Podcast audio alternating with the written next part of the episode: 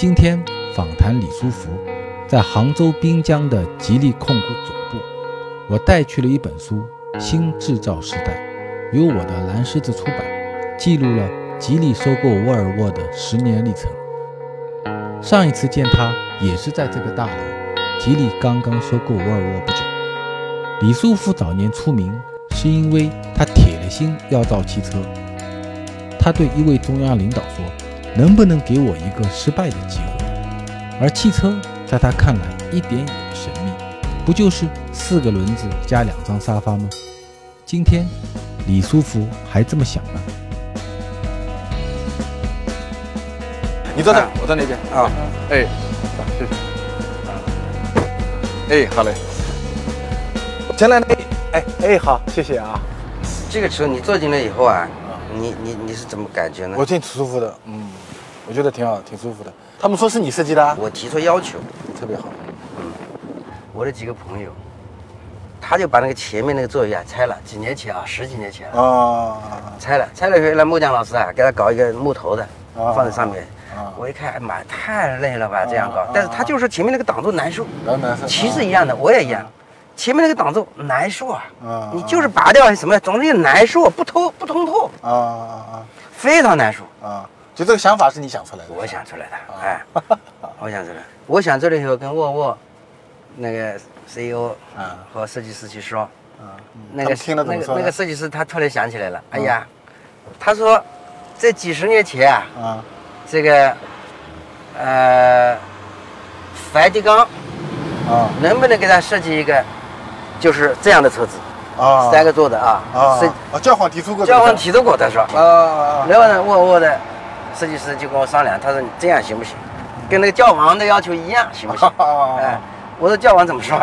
他教皇说就是要搞成这样啊，我说可以啊，我要设计成几个要求，我说，第一是可以躺平睡觉。脚是可以自由伸进，升高低可以自由调节。嗯。第二，可以按摩加热，是吧？第三，可以放鞋子。第四，可以照镜子。第五，可以办公啊，上网，可以可以开电话会，是吧？第六的话呢，哎，可以放儿童安全座椅。我相信一投放市场以后，买的人会很多的。是那天那个是江南松说的，哎，他这个很好嘛，他说，在中国，这个东西关键还是技术，还是品质。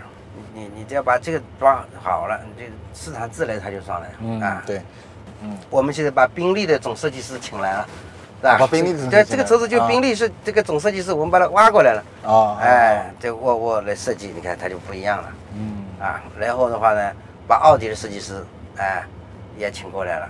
啊，哎，这个你用人是用的挺狠的，我看啊，因为这样的人全世界就没有几个，嗯，不是说谁都成为这样的人。嗯，在就是那几个，所以你怎么样一定要把最顶尖的。对，我觉得你成功这一点可能是有，你在人上面是用人是用的很狠，啊，不惜血本干。哎，但也不一定啊。你看我们现在 CEO 艾春慧就是我们自己培养出来的。我们现在吉利的这个这个 CTO 这个呃冯金峰就是我们自己培养出来的。他们就是大学毕业就是一个学生啊。就来你这儿。这个我的意思就是说，大樟树啊也要移移过来，嗯，对吧？但是小树苗也要种，一定要形成一片森林。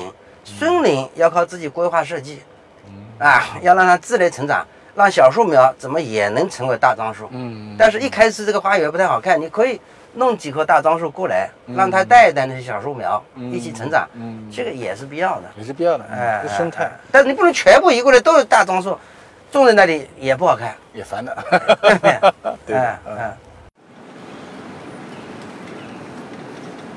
这些年，李素福很少在公开场合出现，跟十多年前的高调相比，好像换了一个脾性。那么，他有哪些变化？他是怎么让沃尔沃创下建厂九十年来最好的业绩？我记得我第一次知道李书福这个名字非常早，是九十年代初，当时我到呃台州路桥去做调研，那时候有个路桥小商品市场。然后他们跟我讲说，哎，我们这里有一个两兄弟做摩托车的。然后我记得我那时候坐一个三轮车，还经过他们厂的门口。对，那个做踏板摩托车非常有名。对，这是我九十年代初第一次对他印象。后来到九十年代中后期的时候，就突然间听说有个人要台州的有有当时据说有呃五个亿啊多少资金说要做汽车，然后说汽车就是四个轮子加两张沙发。一开始大家都把它当做一个笑话一样的一件事情。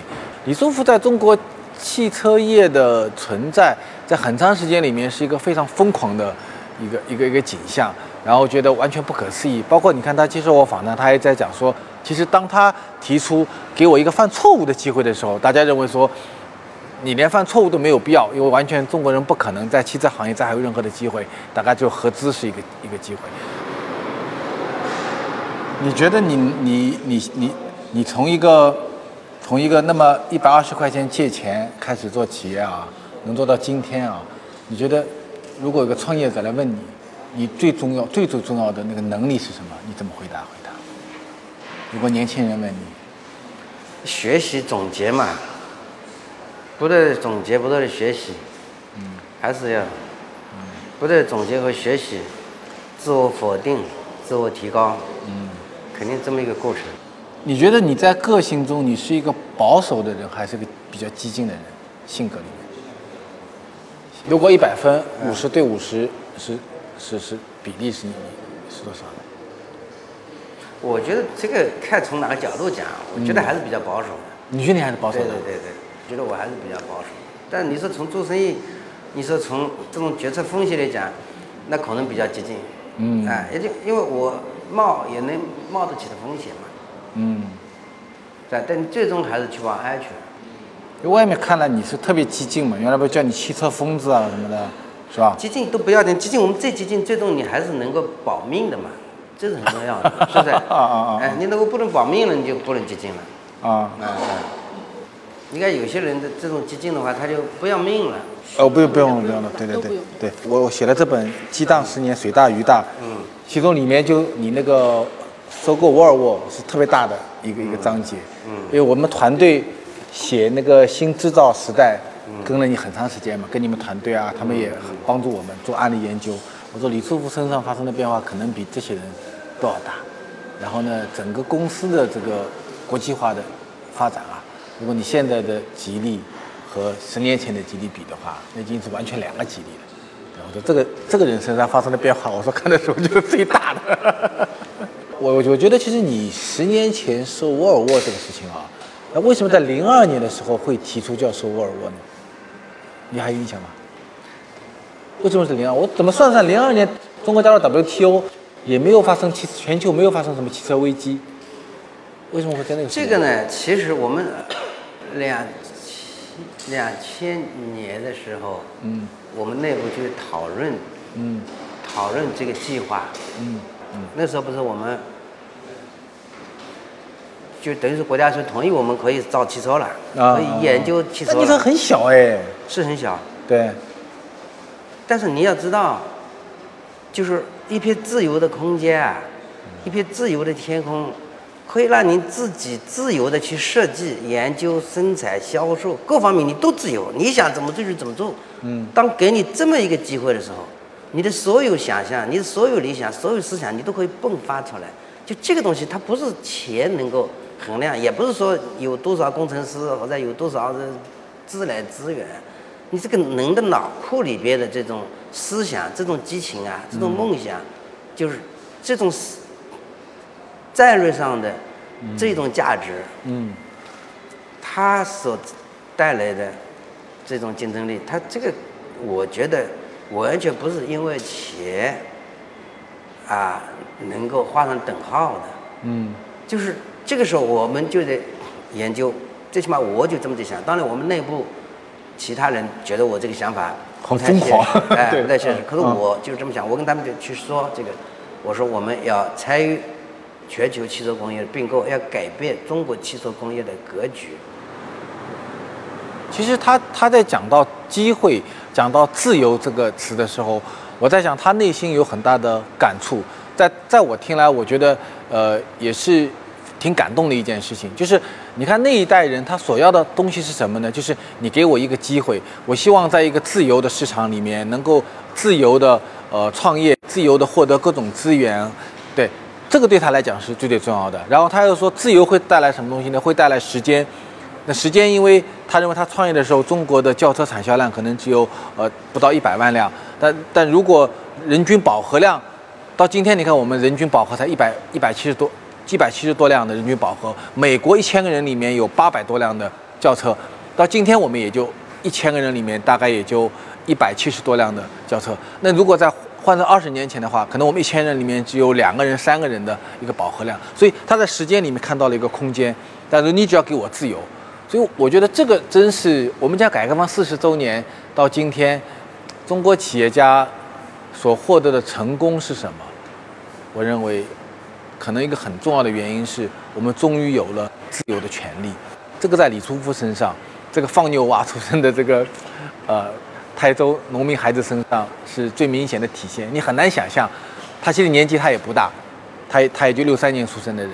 你很难想象他今天在管理几个像沃尔沃、像戴姆勒奔驰、像莲花、像宝腾、像吉利那么多的呃国际的和中国的这些。那么为什么有这个理想？嗯，因为我的话呢，以前我牵牛的，小时候七八岁、八九岁的时候，啊，嗯，那么。农村里出来的。对，那初一的时候就是改革开放，十一届三中全会。嗯。啊，说土地可以承包了，啊，说土地可以分到家了。嗯。啊，呃，说可以做生意了，啊，后来又说可以搞乡镇企业等等吧。嗯。就是我已经没有心思上学了。哎，就是开始研究这些东西。嗯。所以我高中毕业以后。就没有毕业吧，就开始就是完全开始折腾这些和经济有关的事情。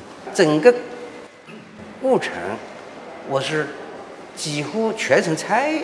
对这四十年中国的改革开放和现代化建设。对。所以两千年这个时候，对于我来讲，基本上看明白了中国的未来的走向和世界的格局的变化。嗯。所以我判断。通用福特，它要出事情。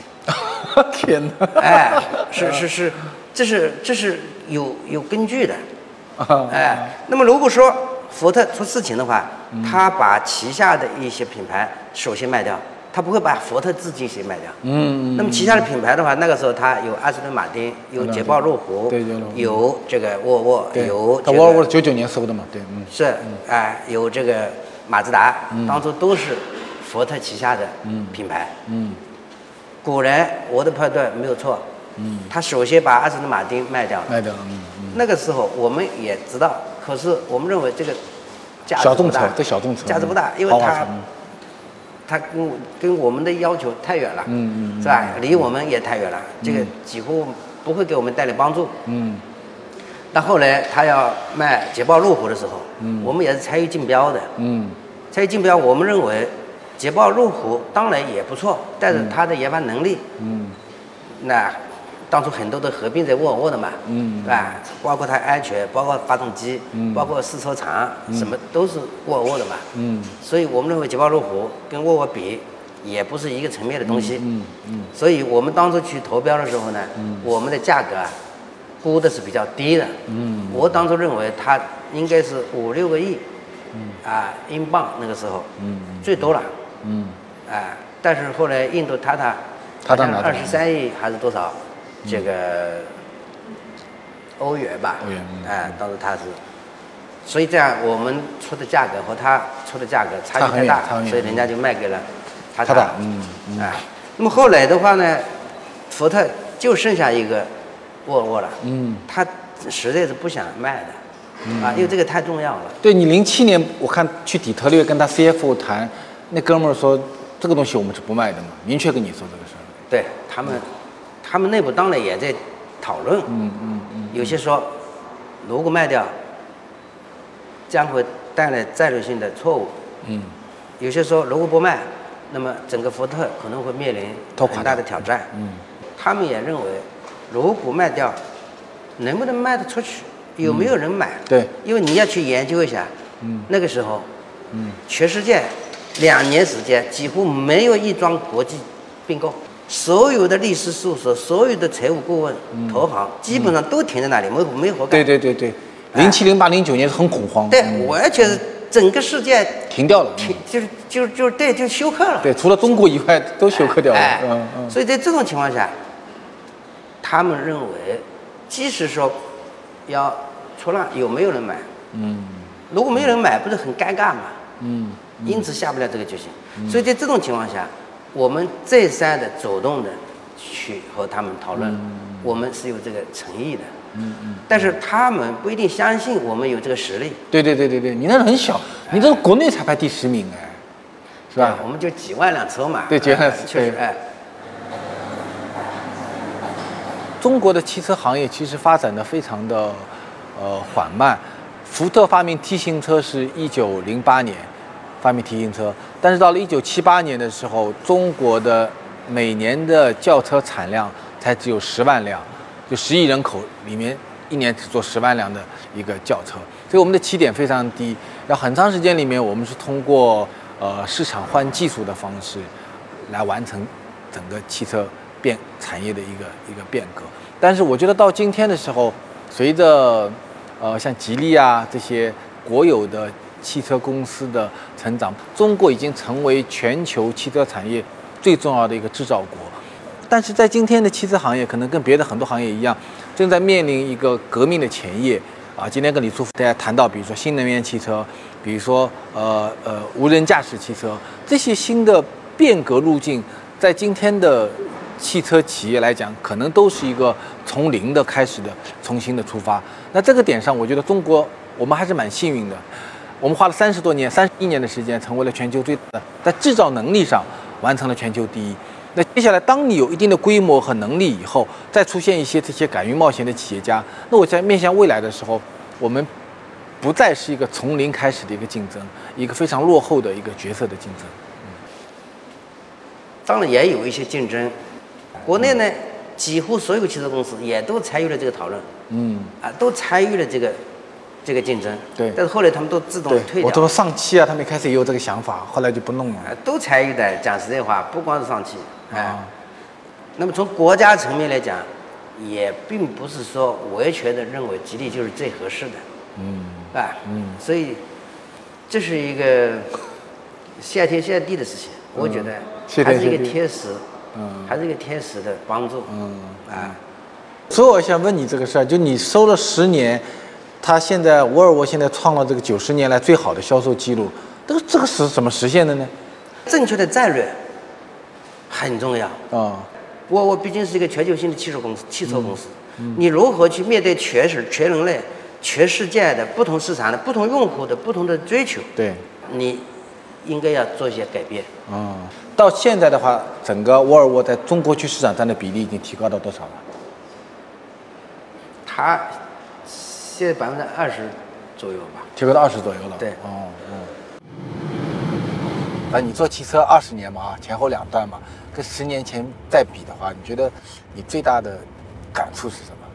这个十年里面，那就全球化视野开阔了，嗯。对汽车的认识水平提高了，嗯嗯。哎，掌控一个汽车公司的这个经验和能力，嗯。啊，这个提升了，这个这个肯定是不一样的，判断力都得到了提升。其实说了沃尔沃对吉利本身的这块，刚刚才我在展厅里看你这个车型，对吉利本身的这个车子的进步啊，技术的进步啊，还是很大帮助啊。帮助太大了，这不是一般的帮助，否则我们还是在门外汉。啊，我现在等于说进门了嘛，嗯，啊，这个进了很大的门了，进。这个三座车真的是太美了，太好了，哎，你看来对这个产品很满意。哎，很满意，很满意，当然还不断提升，但是比起其他的的教授来讲的话，那这个那是天堂了。哎，谢谢啊。这安全问题。嗯嗯嗯。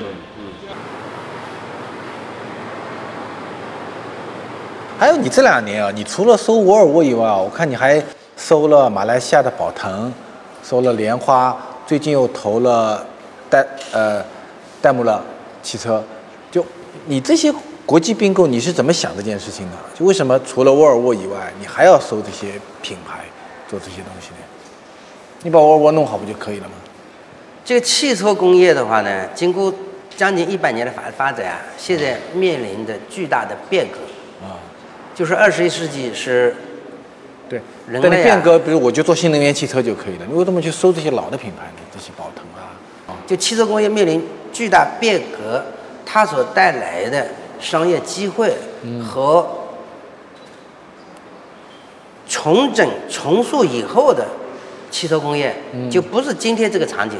嗯以后的汽车工业和现在的汽车工业完全两个概念。嗯，会怎么样呢？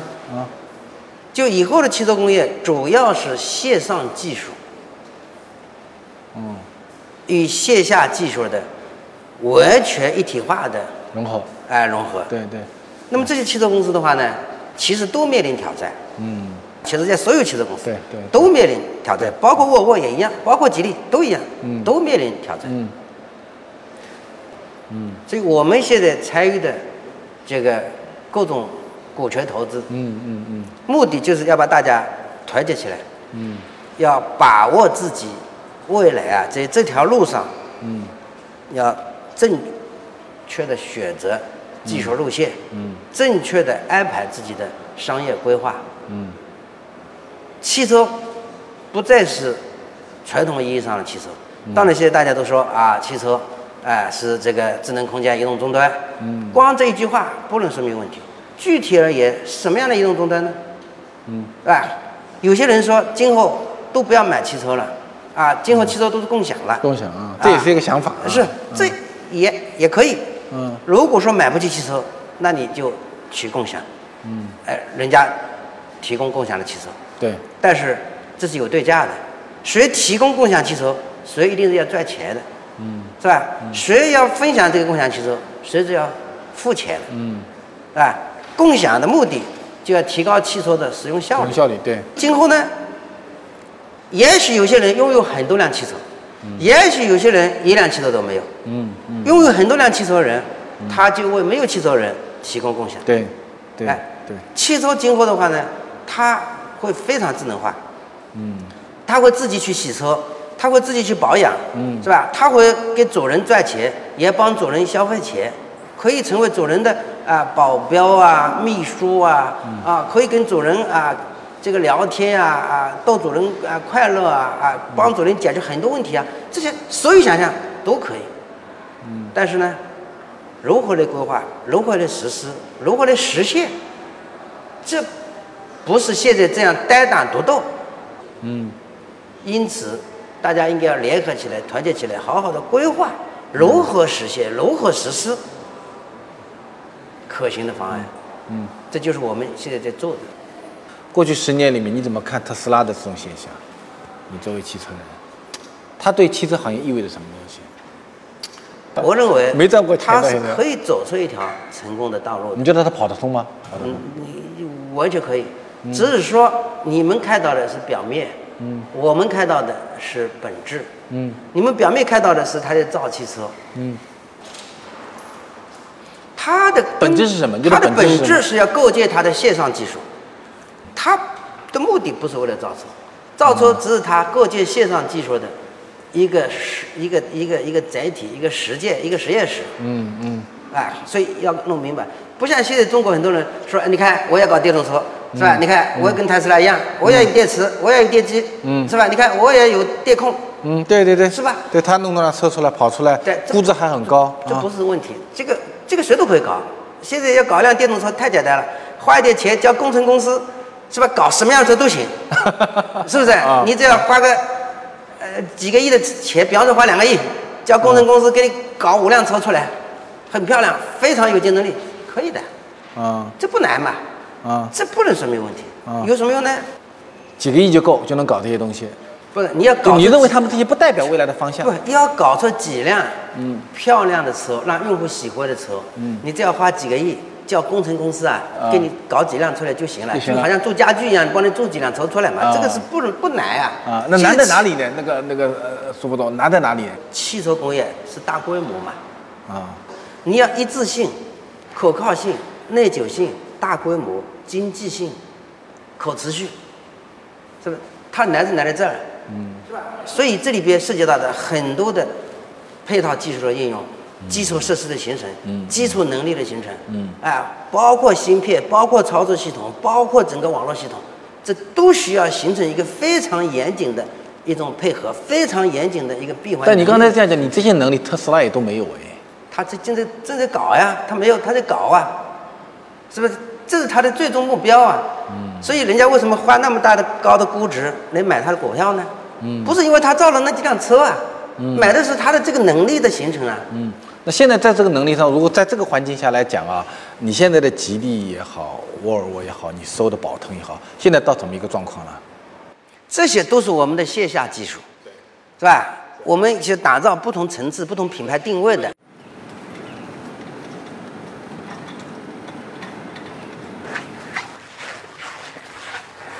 这个呢，现在投放市场了吗？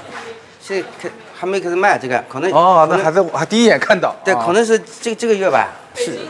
车展亮相了一次。对，现在亮相了啊。是，这是我们一代一代发展过来的，这个就可以称它为新能源汽车了。嗯。因为它是插电式的混合动力，可以充电，可以用电来开。如果确实没有电了，嗯，找不到充电的地方，嗯，当然它自己也可以开，因为它还是有油的，有混动的，哎，它是一个混动的。就这个呢，我们认为在这个历史时期，在这个时候，全世界的汽车公司都认为这样的方法是一个比较可行的过渡性的，哎，过渡，过渡性的，既能够用电来开，嗯。啊，呃，也可以用油来开，嗯。啊，既可以用电网的电来开，也可以用它自己发的这个电来开。啊。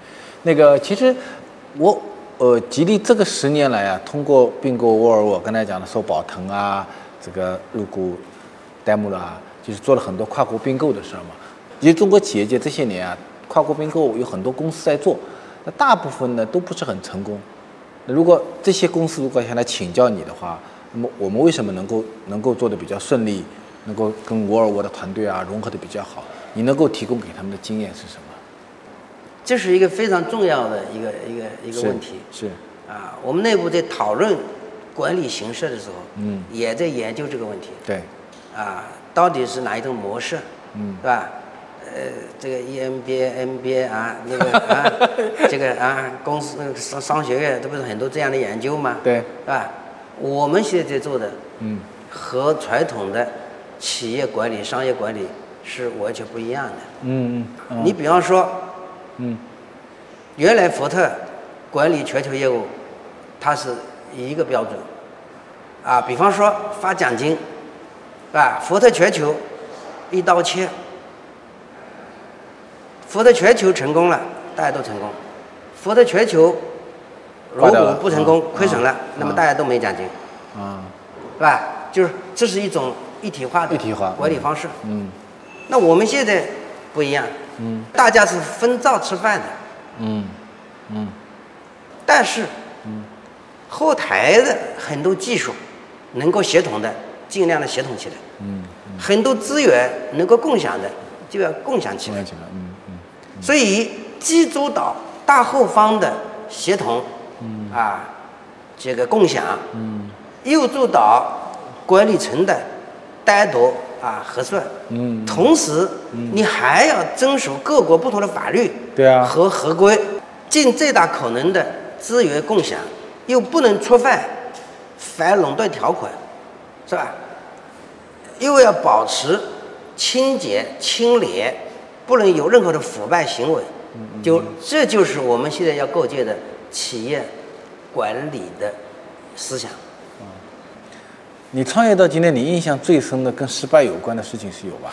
太多了，我很多次失败了，各种各样的失败都有的，都有都有。哎，这个我觉得是很正常的，谁能保证都成功啊？嗯，你说，哎，谁不面临失败啊？嗯，哎，人生只是十有八九不顺啊，每天都面临挑战，每每天都面临困难，每天都是头疼的事一大堆。你说哪有这么轻松呀？挺难的。对，过去这个十年，吉利通过并购啊，自身的科技发展，你走到今天，我觉得也是中国公司的一个特别好的一个标杆啊。那如果咱们再放到五年、十年后，你你你你你你脑子中的这个吉利控股是一个什么状态？五年十年以后啊，对，我希望把我的这个企业管理的思想和企业发展的这个战略啊，进入我的理想状态。嗯，啊，把我的理想思想能够成为现实。嗯我的这种蓝图能够变成现实。那个理想是什么呢？理想就是我刚才讲的，汽车它是在线上跑的，是吧？今后全世界剩下来的，可能我说就是两三个、三五个汽车公司了。那你认为呢？OK，那这样讲，如果那么十年后中国的汽车行业会怎么样呢？我想中国现在很多汽车公司啊有一两家、两三家汽车公司，我觉得就很了不得了。你还要多少？那未来十年会并购会变成一个很大的一件事情吗？如果你这样讲的话，不并购也行啊，它自然会淘汰的嘛。